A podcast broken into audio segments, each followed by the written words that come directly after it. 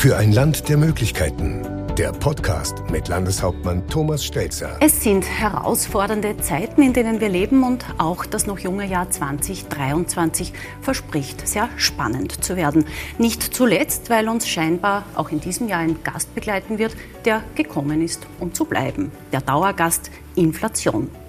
Was wird sie noch alles bringen? Welche sozialen und gesellschaftlichen Folgen wird sie haben? Darüber reden wir heute. Herzlich willkommen zum wirtschaftspolitischen Jahresauftakt von und mit Landeshauptmann Magister Thomas Stelzer, den ich an dieser Stelle sehr herzlich begrüße. Grüß Gott. Wie wird sich der fortlaufende und schnelle Anstieg der Preise entwickeln? Welche Auswirkungen und Gegenmittel gibt es? Was macht die Inflation mit dem Wirtschaftsstandort, mit den Menschen und mit der Gesellschaft in Oberösterreich und in Europa. Das sind heute unsere Themen und ich darf dazu sehr herzlich zwei Experten bei uns im Studio begrüßen. Einerseits Professor Dr. Friedrich Heinemann, renommierter Volkswirt und Leiter des Forschungsbereiches Unternehmensbesteuerung und öffentliche Finanzwirtschaft am Leibniz Zentrum für europäische Wirtschaftsforschung mit Sitz im deutschen Mannheim und außerdem auch noch Professor für Volkswirtschaftslehre an der Ruprecht Karls Universität Heidelberg. Herzlich willkommen, Herr Professor Heinemann. Willkommen. Und dann darf ich auch noch sehr herzlich begrüßen Universitätsprofessor Dr. Wolfgang Matzal, stellvertretender Vorstand am Institut für Arbeits- und Sozialrecht an der Universität Wien und Leiter des Österreichischen Instituts für Familienforschung, ebenfalls an der Universität Wien. Schön, dass Sie da sind. Herzlich willkommen. Und damit zur ersten Frage an den Herrn Landeshauptmann. Es ist dies der dritte wirtschaftspolitische Jahresauftakt, zu dem Sie geladen haben. Warum denn dieses Format und im Anschluss daran auch gleich die Frage, mit welchen Erwartungen blicken denn Sie auf das noch junge Jahr 2023 und was sagen Sie zum neuen Dauergast Inflation? Am Beginn eines Jahres startet man ja immer mit Freude, auch mit persönlichen, mit politischen Erwartungen. Man überlegt sich, was kommt auf einen zu, was ist absehbar, welche Überraschungen äh, wird es geben. Und da wie überhaupt in der Politik ist es gut, sich mit Experten auszutauschen. Die Politik muss entscheiden, die Entscheidungsbefugnis oder auch der, der, Auftrag zum Entscheiden, der soll und darf der Politik nicht abgenommen werden. Aber sich mit Experten auszutauschen, was ihre Sicht der Dinge ist, das halte ich für ganz, ganz wichtig, fortlaufend, aber ganz besonders auch am Beginn eines Jahres, eines aus meiner Sicht sehr besonderen Jahres. Wir haben nicht gerade gewöhnliche oder einfache Zeiten hinter uns, eigentlich drei Ausnahmejahre, Pandemie und dann das abgelaufene Jahr 22 mit der Wiederkehr des Kriegs in der Nähe Europas mit all den Auswirkungen und er ist leider nicht vorbei. Und daher ist es gut zu schauen, was ist jetzt unser Plan, wie können wir uns aufstellen. Ich glaube, dass wir allen Grund haben, gerade in Oberösterreich mit Zuversicht in dieses Jahr zu starten. Ja, es ist schwieriger, als wir es vielleicht zuvor gewohnt waren, aber wenn wir nicht in einer der wohlhabendsten und sichersten Regionen Europas oder gar der Welt äh, mit diesen Herausforderungen umgehen können, wer sollte es dann können? Und ich glaube, dass wir auch ganz gut aufgestellt sind dafür. Wir werden über den Plan und über die Maßnahmen, die Oberösterreich setzen wird in diesem Jahr, um die Menschen zu unterstützen, noch ausführlich reden. Aber jetzt schauen wir uns zuerst einmal die Ausgangslage und die Prognose der Experten an, Herr Professor Heinemann. Wie sehen Ihre Prognosedaten für die Weiterentwicklung der Preise in Österreich und in Europa natürlich aus? Und was konkret meinen Sie, wenn Sie sagen, und da darf ich Sie jetzt zitieren, die Knappheit macht uns alle ärmer und daran kann niemand etwas ändern. Wo liegen die Knappheiten und sind wir den Entwicklungen tatsächlich schutzlos ausgeliefert? Ja, ich glaube, eine gute Prognose muss immer auf einer guten Analyse basieren. Und äh, der Herr Landeshauptmann hat schon eigentlich äh, den Auftakt gegeben zur Analyse, nämlich der Grund der Inflation ist die Abfolge von Krisen. Wir Ökonomen nennen das Angebotskrisen. Das heißt, in der Pandemie äh, war die Produktion stark eingeschränkt. Im Dienstleistungssektor äh, lag sie komplett da nieder zum Teil. Ne? Dann kam, kaum war die, das einigermaßen überwunden, kam als nächstes eben äh, dieser Angriffskrieg Russlands mit all den Folgen für die Energiemärkte. Märkte und der Verknappung des Energieangebots. Also das heißt, die Wirtschaft hatte nicht mehr die Produktionsmöglichkeiten. Darauf stürzt aber eine Nachfrage, die immer noch sehr kräftig war. Dann nehmen Sie äh, die privaten Verbraucher, die, die ja zwangssparen mussten in der Pandemie und eigentlich relativ viel Geld nach der Pandemie erstmal auf dem Konto hatten. Also verringertes Produktionsangebot, stärkere Nachfrage, große ungebremste Nachfrage, das ist ein inflationärer Mix. Ne? Und der, der, der hat die Inflation nach oben schießen lassen, wie das kaum jemand erwartet hat. Daraus folgt aber jetzt auch, ähm, dass natürlich die Inflation jetzt die Menschen ärmer macht, weil die Angebotsbedingungen verringert sind und äh, das eben dazu führt, dass die Nachfrage sich jetzt auch abdämpft. Allein das nimmt schon ein bisschen Druck aus dem Kessel raus. Ne?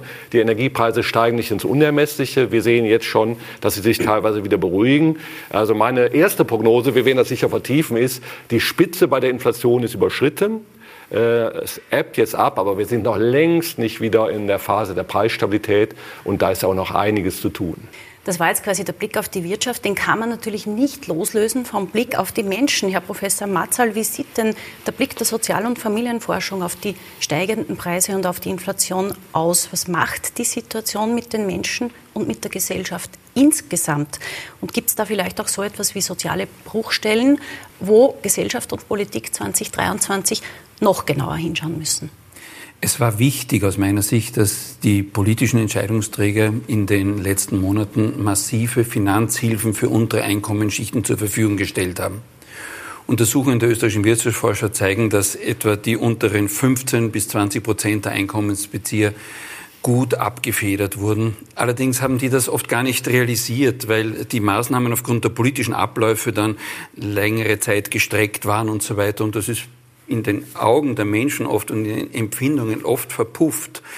Und das bedauere ich zutiefst, weil diese politischen Anstrengungen dann sehr groß waren, aber auf der anderen Seite zu wenig geschätzt werden. Das sollte man nicht vergessen.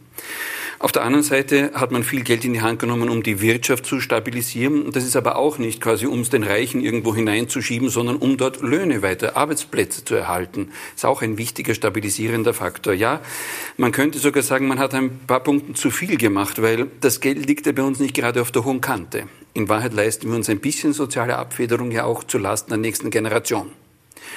Und damit sind wir beim Thema der Familien. Die Familien haben in den letzten Monaten und Jahren massiven mentalen Druck erfahren. Äh, die Krisen prasseln massiv auf die Menschen ein und prasselten ein und viele hängen in allen Seilen. Und da hat sich gezeigt, dass Familie in den meisten Fällen doch als ein Ort der Stabilität erfahren wird. In manchen Fällen allerdings war der Druck zu groß und ist Familie auch zum Ort der Gewalt geworden. Hier sieht man, dass die Gesellschaft doch sehr stark in Spannungen lebt und wir sollten, ich glaube, auch diesen Aspekt nicht vernachlässigen. Bin sehr froh, dass auch der heutige Debatte diesen Aspekt gewidmet ist. Weil Zahlen sind eines, Menschen sind was anderes. Das hängt zwar ein bisschen damit zusammen, aber äh, die Reaktion der Menschen wird politische Entscheidungen in Zukunft massiv bestimmen. Viele Herausforderungen, auch für die Politik. Herr Landeshauptmann, Sie haben ja auch bereits in Ihrer Neujahrsansprache thematisiert, äh, dass es sehr herausfordernde Zeiten sind. Gleichzeitig aber auch betont, dass jetzt nicht die Zeit sei, die Hände in den Schuss zu legen, sondern dass jeder und jede zu Leistung aufgerufen sei, damit eben dieser Weg in die Zukunft, den man ja gehen möchte, nicht gebremst wird. Was konkret gibt denn das Land Oberösterreich den Menschen im Land an die Hand, um genau das zu tun? Ich möchte beim Professor Matzal anschließen. Was ein Grundauftrag eigentlich für die Politik ist, ganz besonders in Oberösterreich, ja, diese Jahre, diese Anspannungen oder auch diese Herausforderungen oder Überforderungen haben auch mit unserer Gesellschaft etwas gemacht. Und dieses Thema in Oberösterreich, dass wir immer eigentlich einen großen Zusammenhalt in den wichtigen Themen unseres Landes haben, da dürfen wir uns nach diesen Jahren nicht darauf verlassen, dass das automatisch funktioniert. Also ich glaube, wir müssen vor allem auch durch Vorbildwirkung daran arbeiten, dass es wieder so einen Grundkonsens des Miteinanders gibt. Aber das darf sich nicht in Worten erschöpfen, sondern das muss auch in konkreten Hilfen messbar sein. Äh, aufsetzend auf dem, was die Bundesregierung macht, haben wir einen großen Plan, das ist zu helfen dort, wo Hilfe gebraucht wird damit das tägliche Leben nicht eine Überforderung ist. Das geht vom Heizen übers Pendeln. Oberösterreich ist ein Land der Pendler, Gott sei Dank, weil es so viele Arbeitsplätze gibt. Auch dort unterstützen wir. Das geht zu den Wohnkostenzuschüssen bis hin zur konkreten Einkaufshilfe in den Sozialmärkten für Leute, die dort den Einkauf äh, auch brauchen. Also Hilfe ist ein ganz wichtiger Punkt, nahezu 50 Millionen Euro im Land, die wir hier investieren. Und neben der Hilfe gibt es das zweite große Thema zu investieren, dort wo sich die Zukunft unseres Landes entscheidet. Man darf eins nicht vergessen, äh, das Land Oberösterreich ist ein Industrieland, ein Produktionsland. Und selbst wenn wir keine Krise hätten, wenn es Corona nicht gegeben hätte, wir haben ohnehin jetzt in diesen Jahren das große Thema des Umbaus des Standortes, der Transformation, also klimafitter Standort zu sein und trotzdem viele, viele Arbeitsplätze bieten zu können. Und das ist jetzt ein Auftrag, das eben zu beschleunigen. Das machen wir mit einem Zukunftsfonds, wo wir das Stichwort Umstellung auf erneuerbare, digitale Transformation, Bildung, äh, Soziales noch mehr verstärken, damit dieser Umbau auch schneller geht. Das alles bedarf natürlich großer finanzieller Mittel und die sind immer gekoppelt auch an ein spannendes Thema in diesem Zusammenhang, nämlich an das Thema Zinsen. Herr Professor Heinemann, ein altes ökonomisches Konzept lautet, in konjunkturellen Krisenzeiten Zinsen runter, um Nachfrage anzukurbeln, in Zeiten hoher Preise Zinsen rauf, um die Inflation im Zaum zu halten.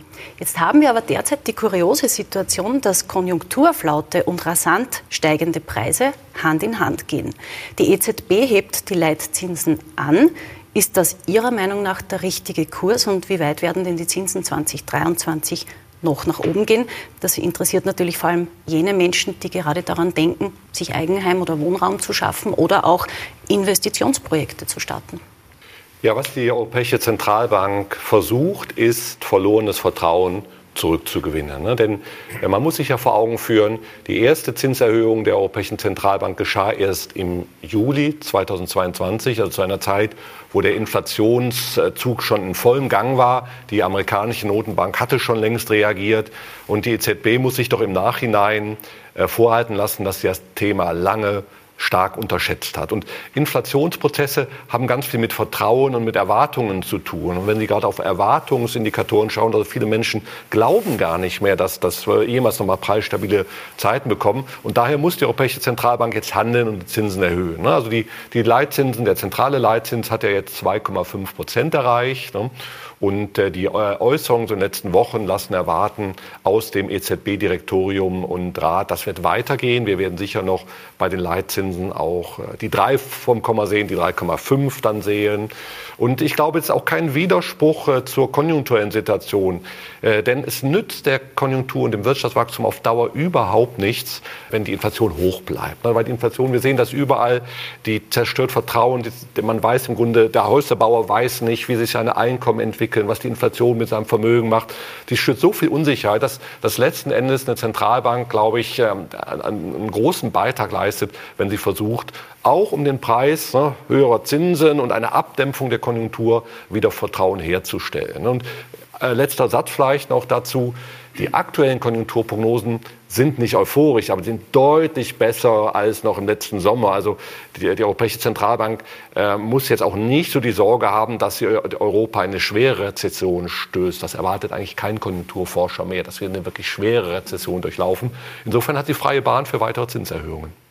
Das betrifft natürlich auch einen Teil der Gesellschaft, Herr Professor Marzal, über den ich jetzt kurz mit Ihnen sprechen möchte, nämlich diesen sogenannten Mittelstand, der ja auch als Leistungsträger gesehen wird und als Antreiber des Aufschwungs gibt. Und immer öfter hört man aber, dass aufgrund der momentanen Situation auch dieser Mittelstand immer mehr unter Druck gerät. Frisst die Krise den Mittelstand?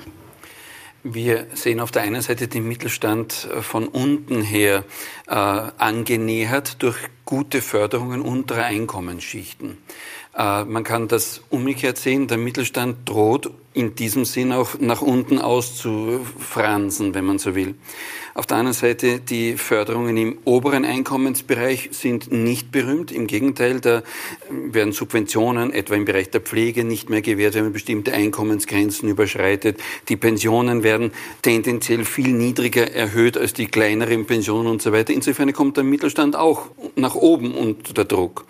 Und im Grunde genommen ist das ja auch insofern ein fatales Signal, wenn man den Eindruck gewinnt, dass wenn man besser verdient, dann am Schluss sowieso weniger Subventionen, äh, stärkere Belastungen erfährt, dann sagt man sich vielleicht in der Aktivphase, steht ja ohne dies nicht dafür.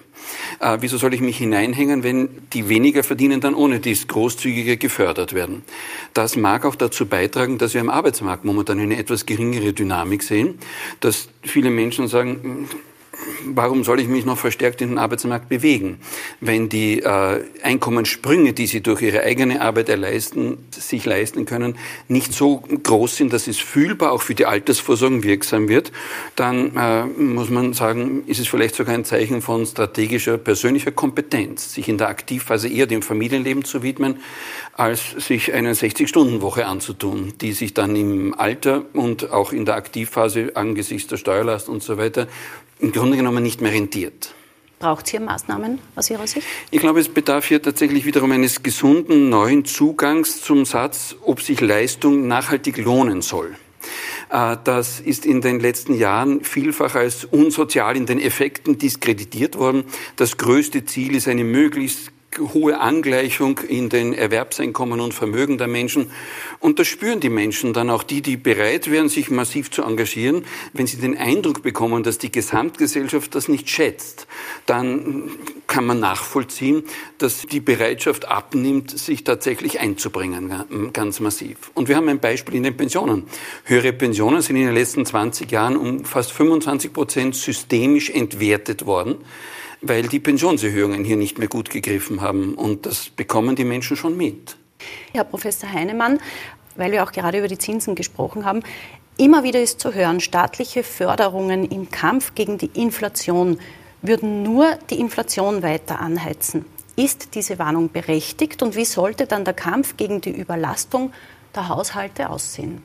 Also ich hatte ja in meiner Eingangsanalyse gesagt, Inflation ist dadurch bedingt, dass äh, weniger Produktionsmöglichkeiten da sind und da eine hohe Nachfrage auf diese Güterverfügbarkeit trifft. Und wenn der Staat jetzt sozusagen signalisiert, ne, in der Breite äh, wird jeder und alles kompensiert, ne, dann bleibt der inflationäre Druck letzten Endes hoch. Ne. Das ist eine Kritik, die muss man teilweise auch äh, etwa der Politik in Deutschland machen, dass die sehr, sehr breit und nicht zielgenau ist. Was folgt daraus? Äh, eigentlich die Krisenpolitik äh, ist auch vor dem Inflationshintergrund umso besser, je zielgenauer sie ist. Ne? Also völliger Konsens auch äh, mit meinen Panelisten hier, dass die Zielgenauigkeit, die zielgenaue Förderung von Menschen, die von den Energiekreisen überfordert werden, nicht zur Diskussion stehen darf. Das muss zielgenau hingehen. Aber neben in Deutschland, es gab eben für drei Monate einen allgemeinen Tankrabatt für alle. Ne? Und äh, so etwas äh, heizt am Ende nur die, äh, die Inflation weiter an, weil sie die Nachfrage hochhält, nicht zum Sparen einlädt und so weiter. Also die Antwort ist zielgenaue Hilfen, die möglichst zielgenau denen helfen, die überfordert sind in der jetzigen Situation. Machen wir kurz einen kleinen äh, thematischen Sprung und zwar zum Thema Digitalisierung großes Thema auch in Oberösterreich, denn äh, die Technische Universität äh, soll uns da ja ordentlich nach vorne bringen. Welche konkreten Impulse, Herr Landeshauptmann, erwarten Sie denn von der neuen Technischen Universität? Also den wichtigsten Impuls sehe ich darin, dass sich ein Staat wie Österreich, unsere Republik, entscheidet, als Antwort auf krisenhafte Entwicklungen eine Universität zu gründen und damit auch das Signal auszusenden, wir gehen nach vorne, wir glauben, dass wir uns in Zukunft gut entwickeln können. Also ich glaube, das wird im Nachklang noch äh, etwas sein, was man auch historisch gesehen gar nicht hoch genug einschätzen kann. Natürlich ist es toll, dass der Standort in Oberösterreich sein wird. Ich glaube, nicht nur, weil ich die Region vertrete, sondern auch aus objektiven Gründen, dass es richtig gewählt ist. Natürlich in unserer Wirtschaft, in der Industrie ist Digitalisierung schon angekommen, aber bei uns ist Digitalisierung auch ein Breitenthema, wenn wir an die Ars Electronica denken, also in der Kunst und in der Kultur. Und ich glaube, das ist auch der wichtige Punkt zu sehen, Digitalisierung greift auf unser gesamtes Leben, auf den gesamten Wirtschaftsprozess, ändert uns auch und dass wir da eine Uni, die forscht, die hoffentlich auch internationale Leute anzieht, haben, die sich genau dieser Breite widmet und da auch Innovationen bringt. Also das ist ein enormer Schub, der uns, aber auch, glaube ich, ganz Österreich nutzen wird. Unis kosten Geld, das Land und den Staat. Und damit komme ich zum nächsten Thema, Herr Professor Heinemann, zum Thema Staatsschulden. Nämlich, Sie prognostizieren da kontroverse Debatten im EZB-Rat im Jahr 2023 und befürchten eine schleichende Aufweichung der Defizit- und Schuldenkriterien bis hin zu härteren politischen Gefechten rund um die Zinspolitik der EZB. Was zeichnet sich denn da Ihrer Meinung nach ab und wie gefährlich könnte das vergleichsweise für robuste Staaten wie eben Österreich oder Deutschland sein? Ja, an sich haben wir ja in der Eurozone seit den Maastrichter Verträgen eine strikte Trennung zwischen Geldpolitik und Fiskalpolitik und eigentlich ein Verbot auch an die EZB gerichtet, äh, Staatsschulden zu finanzieren. Das hat sich jetzt alles ein Stück weit relativiert der Europäische Gerichtshof sagt, da wurden keine Gesetze gebrochen, aber sicherlich bewegt die Europäische Zentralbank sich so im dunkelgrauen bis hellroten Bereich dessen, was erlaubt ist, dadurch, dass sie massiv ja Staatsanleihen gekauft hat. Und, und die Frage ist, ob heute hochverschuldete Länder in der Eurozone eigentlich noch klarkommen würden ohne diese Anleihekäufe der Europäischen Zentralbank. Ich möchte überhaupt nicht Panik schüren. Man muss eins klar sagen, die Inflation, ja, die, die nimmt den Sparern Geld weg, aber sie hilft dem Fiskus. Ne? Denn die Inflation, die entwertet ja den Wert der Staatsschulden. Wir haben momentan die verrückte Situation, dass die Schuldenstände in der Eurozone gar nicht steigen. Und warum ist das so? Weil das Bruttoinlandsprodukt, Schuldenstand ist Schulden zu Bruttoinlandsprodukt, das ist ein Quotient und der Nenner rast inflationär nach oben. Und äh, das heißt, die Schuldenstände äh, sind sehr, sehr moderat. Also äh, Inflation hilft dem Fiskus und das ist nicht gut, ne? denn das äh, untergräbt am Ende also das Vertrauen auch in die Geldpolitik. Äh, kann man wirklich glauben, dass die Europäische Zentralbank bei all diesen Defiziten in Zukunft vor allen Dingen nur auf Preisstabilität guckt oder wird sie nicht immer auch ein Stück weit drauf gucken, wie helfe ich dem Fiskus? Und da muss man vorwegkommen. Ich glaube, die eigentliche Verantwortung liegt da nicht, nicht in Frankfurt bei der Europäischen Zentralbank, sondern die liegt in den Hauptstädten der Europäischen Union und auch in Brüssel. Die Europäische Kommission hat hier die Verantwortung, auch die Schuldenregeln, die wir haben, auf die man sich seit Maastricht geeinigt hat, auch durchzusetzen. Und da sind mir, muss ich ehrlich sagen, viel zu viele Aufweichungstendenzen. Und da ist wichtig, dass Länder wie Österreich, Deutschland da, darauf hinwirken, dass diese Schuldenregeln auch weiter praktiziert werden. Ohne Schulden geht es derzeit nicht, auch nicht in Oberösterreich. Herr Landeshauptmann, da muss ich Ihnen einfach die Frage stellen, was ist mit Ihrem Credo Chancen statt Schulden passiert? Das bleibt mein Credo und ich halte es auch für ein grundvernünftiges, dass wir in Oberösterreich auch so schnell viel Geld in die Hand nehmen konnten, das natürlich dann auch wieder erst in der Zukunft zu finanzieren ist, hat schon damit zu tun, dass wir in guten Zeiten eben drauf geschaut haben, nicht mehr auszugeben, als wir einnehmen, keine Schulden zu machen und damit auch sehr solide dazustehen. Und das ist auch ein Kurs, zu dem ich unbedingt zurückkehren möchte, sobald es geht. Momentan sind einfach die Wirkungen im Wirtschaftsablauf so gravierend, dass es, glaube ich, falsch wäre, jetzt allzu stur oder zu streng äh, finanzpolitisch zu agieren, aber es muss die Messlatte bleiben. Wir haben im heurigen Landeshaushalt, der etwas mehr als acht Milliarden Euro ausmacht, äh, Schulden im heurigen Jahr, neue Schulden von 90 Millionen. Also ich glaube 90 Millionen zu 8 Milliarden, das ist eine Relation, die sich äh, verkraften lässt, die aber kein Dauerzustand sein darf. Sie sprechen sehr, sehr oft von gemeinsam. Sie sagen sehr oft, wir müssen diese Krisenzeiten gemeinsam bewältigen. Da jetzt äh, die Frage an Sie, Herr Professor Matzal, gibt es dieses gemeinsam angesichts der multiplen Herausforderungen und der zunehmenden Polarisierung in gesellschaftlichen und politischen Lagern überhaupt noch? Und wenn nicht, wie könnte man denn einen Weg zurückfinden? Ich möchte zunächst an der Feststellung anknüpfen von meinem Vorredner, dass die Sparer bezahlen, dass der Fiskus mehr Spielräume hat. Im Grunde ist das gesellschaftspolitisch eine Tendenz, die Freiheit des Individuums zu reduzieren im Interesse der großzügigen Möglichkeiten des Staates. Und das ist doch eine durchaus gefährliche Tendenz, äh, die zu sozialen Spannungen führen kann. Und das sehen wir heute. Wir sehen heute auf beiden Seiten des politischen Spektrums Populismen. Populismen von rechts und Populismen von links. Und das gefährdet die soziale Kohäsion. Ich mag beide Populistentypen nicht, weder die einen noch die anderen. Dennoch ist es wichtig, dass wir das Gemeinsame wiederfinden oder gerade deswegen ist wichtig, das Gemeinsame finden. Und da, der Landeshauptmann hat vorhin gesagt, äh, es darf nicht bei Worten stehen bleiben. Ich bin bei Ihnen, aber wir müssen mit den Worten anfangen. Heute haben wir eine ganz massive Tendenz der politischen Aufblähung in, katastrophale Wortwahl, den politischen Gegner grundsätzlich mit den miesesten Vokabeln herabzusetzen. Da dürfen wir uns nicht wundern, wenn die Menschen dann äh, das Vertrauen in eine leistungsfähige gemeinsame politische Kaste verlieren äh, und sich zurückziehen und sich dem Schauspiel verweigern. Das ist demokratiegefährdend. Ich glaube, es sind hier alle Beteiligten aufgerufen, eine Abrüstung der Worte zu machen, wieder Worte des Gemeinsamen zu finden und in eine vernünftige Diskurskultur zurückzukehren, ohne die Demokratie unmöglich ist. Da mache ich jetzt einen Sprung zu einem Thema, wo es auch ohne gemeinsam nicht gehen wird und wo die Wortwahl zeitweise auch äh, gerade sehr aufgerüstet ist, nämlich zum Thema Energie und Klima. Oberösterreich bekennt sich zur Klimaneutralität 2040 und will auf diesem Weg ein starkes Land bei Arbeit und Produktion bleiben. Kann und wird sich das unter den derzeitigen Vorzeichen ausgehen? Es muss sich ausgehen, weil wir alle völlig außer Streit stellen, dass wir die Klimaziele erreichen wollen, auch aufgrund eines vernünftigen Zugangs, aber auch auf, aus Gründen der Generationengerechtigkeit, um auch unseren Kindern, deren Kindern eine lebenswerte Umwelt, Natur äh, auch über, zu übergeben. Was mir nur wichtig ist, dass wir immer von Abläufen reden und dass wir die Dinge nicht über Nacht erreichen können. Ich muss es wieder auf das Beispiel Oberösterreich äh, hinbringen. Wir sind ein Industriestandort, der viel Energie braucht und auch in den nächsten Jahren noch Gas brauchen wird, damit die Produktion in einem Ausmaß erhalten wird, dass wir international wettbewerbsfähig sind und damit hier die Arbeitsplätze gesichert sind.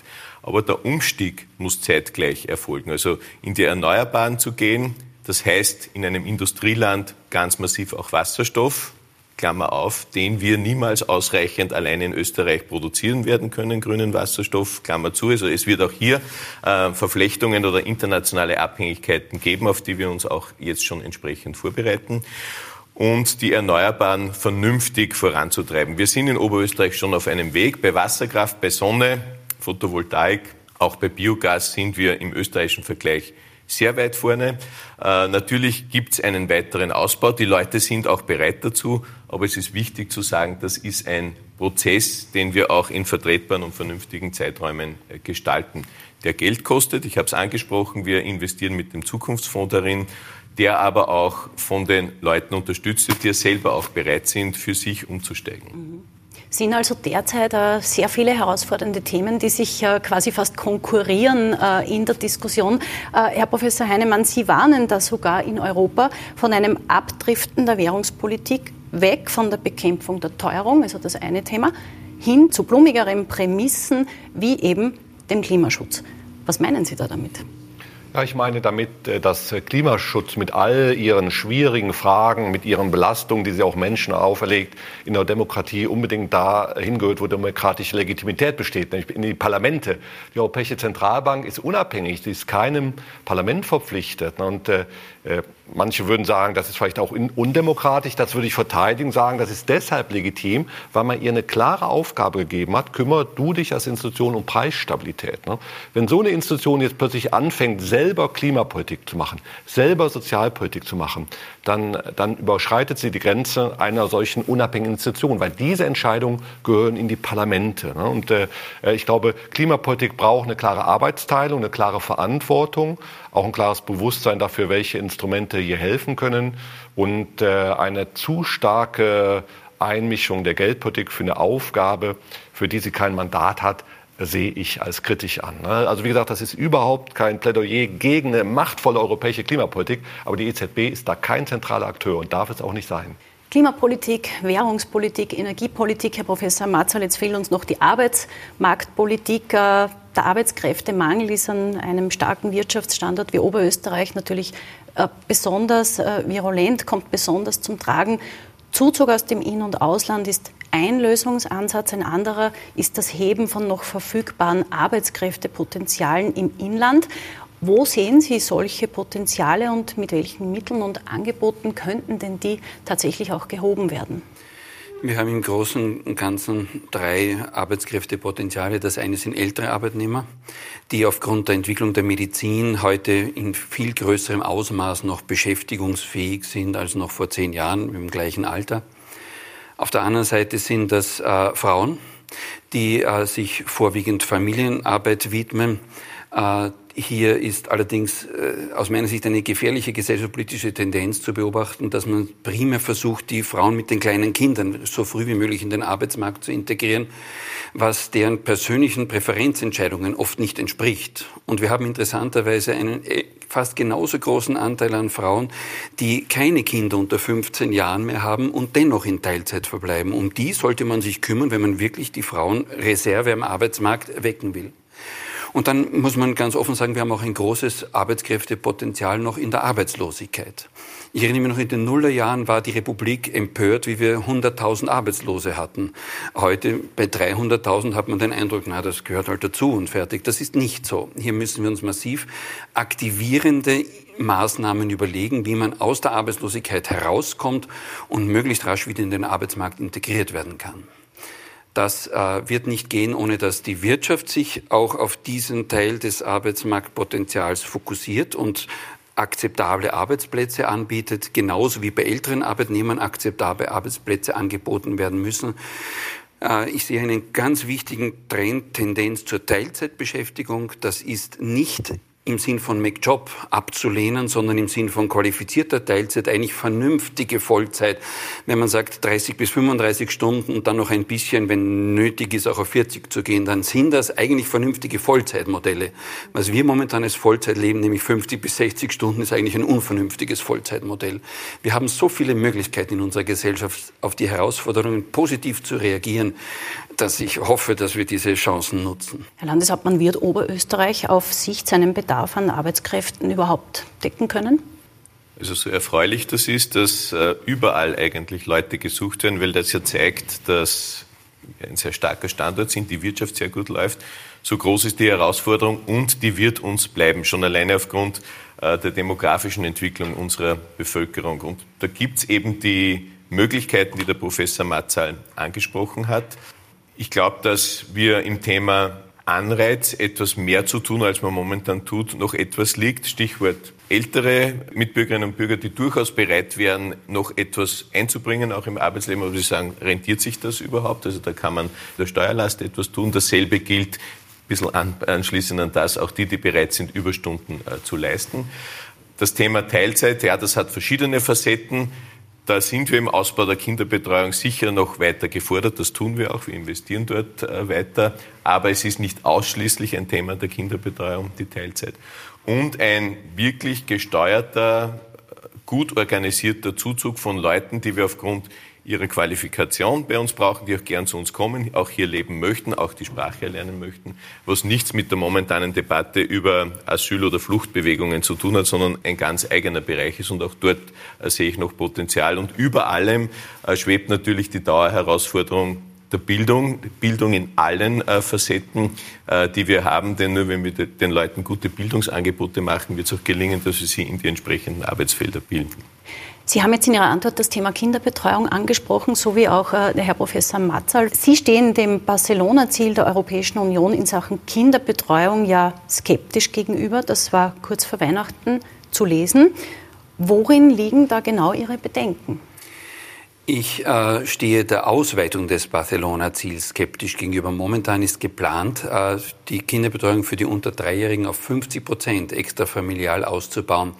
Wir sind in Österreich äh, sehr weit, wenn man äh, die statistischen Unschärfen hier berücksichtigt, äh, die von Land zu Land zu unterschiedlichen Werten führen, äh, haben wir das Barcelona-Ziel meines Erachtens klar erfüllt. Allerdings nur dessen erster Teil. Der zweite Teil des Barcelona-Ziels, der in Österreich geflissentlich unter die Tuchhand gelegt wurde, besagt nämlich, dass bis 2010 das Frauenpensionsalter um fünf Jahre anzuheben gewesen wäre. Und ich kritisiere, dass die österreichische Politik diesen Teil des Barcelona-Ziels grundsätzlich ignoriert hat. Daher würden wir viel Entlastung für Jüngere bringen und gleichzeitig Älteren auch eine Chance, weiterhin im Erwerb zu bleiben, ermöglichen und eröffnen. Sonst würde ich wirklich betonen, dass es eine Sache der Entscheidung der Eltern sein muss, wie weit sie selbst Familienarbeit und Erwerbsarbeit im Paar ausgleichen und verteilen wollen. Das ist für mich eine Frage der Freiheit. Hier steht es meines Erachtens dem Staat nicht zu, regulierend einzugreifen und den Menschen in dieser höchstpersönlichen Phase ihres Lebens Entscheidungen quasi vorzuschreiben oder ökonomisch zu triggern. Wir müssen jetzt äh, bereits zur Schlussrunde kommen und vielleicht noch einmal eine Prise Optimismus äh, ausstreuen am Beginn dieses Jahres, Herr Professor Heinemann. Sie gehen davon aus, dass der Wohlstand jetzt vermutlich zwei oder drei Jahre sinken wird. Äh, diesen Wohlstandsverlust muss die Gesellschaft hinnehmen, meinen Sie? Das haben wir ja vorhin auch schon angesprochen. Was muss denn passieren, dass 2023 in der Betrachtung des Volkswirtes doch ein gutes Jahr wird? Der Winter muss warm bleiben. Also wir brauchen hier einen richtigen Wetterbericht. Nein, aber ganz im Ernst, äh, ich glaube, wir müssen uns auch wieder ein bisschen mehr besinnen. Äh, dass äh, Politik und Wirtschaftspolitik nicht nur Krisenpolitik ist, sondern die langfristigen Aufgaben nicht aus dem Blick verliert. Und das ist etwas, was, was, äh, wo die große Gefahr besteht, dass in den Jahren eine Krise nach der anderen, Krisenmanagement, was im Großen und Ganzen gut gelaufen ist, aber darüber die langen, langfristigen Herausforderungen der Demografie, etwa der Alterung der Bevölkerung, die müssen angegangen werden. Und diese Diskussion müssen unbedingt wieder sozusagen in Fokus kommen. Und dann können wir vielleicht auch ein paar Krisenlektionen. Wir sind ja plötzlich erstaunlich schnell in der Umbau etwa unserer Energieversorgung. Äh, also da wird der Politik und Verwaltung richtig Beine gemacht. Und aus diesen guten Beispielen muss man auch lernen. Herr Professor Matzal, was äh, muss passieren, damit der Sozial- und Familienexperte am 31. Dezember 2023 sagt, naja, eigentlich war es ein ganz gutes Jahr? Ich glaube, das hängt tatsächlich davon ab, wie wir mit den noch nicht ganz vorhersehbaren Situationen umgehen werden. Man könnte auf der einen Seite sagen, das wird sicher alles furchtbar werden und die Menschen werden es nicht schaffen. Man kann mit Fug und Recht auch sagen, nein, es wird alles wunderbar werden. Ich glaube, wir müssen einen anderen Zugang haben. Wir können nicht sagen, das ist gut oder schlecht, weil. Wir müssen sagen, es kann gut werden, wenn wir, wenn wir in einer politischen Auseinandersetzung mit gutem Beispiel vorangehen, äh, uns gut austauschen, parlare, miteinander reden im Parlament und nicht gegeneinander reden und übereinander herfallen. Es kann gut werden, wenn wir akzeptieren in den vielfältigen Zielkonflikten, etwa zwischen Umbau und äh, Klimawandel und Arbeitsmarktpolitik, wenn wir mit den Zielkonflikten akzeptieren, dass wir nie das Beste erreichen werden, sondern nur ein Bestmögliches erreichen. Und wenn wir darüber hinaus unseren Mut nicht verlieren, dann kann es ein gutes Jahr werden und ich hoffe darauf, dass wir alle miteinander uns am Riemen reißen und diese Herausforderung bewältigen. Das schulden wir nicht zuletzt auch als Vorbild den nächsten Generationen gegenüber. Herr Landeshauptmann, wie wird ein gutes Jahr für Österreich? Es wird ein gutes Jahr, weil wir alle daran Interesse haben und gemeinsam darauf hinwirken. Es gibt viele Wünsche. Ich glaube, ein großer Wunsch eint uns nahezu alle, dass wir hoffentlich am Ende des Jahres sagen können, zumindest der Krieg in der Ukraine hat geendet. Es gibt dort wieder Frieden, weil leider gibt es ja ohnehin genug Krieg sonst auch wo äh, auf der Welt. Äh, für uns in Oberösterreich ist es wichtig, dass wir beim Thema Sicherheit in der Energie auch gut durch das Jahr kommen. Ich bin sehr froh, dass die österreichische Bundesregierung jetzt im Nachklang oder angepasst auch an die deutsche Vorgangsweise auch ähm, den Energiekostenzuschuss macht, damit wir mit unserem großen Nachbar, der wirtschaftlich, aber auch sonst wichtig ist, damit wir hier im Gleichgang auch gut vorankommen können.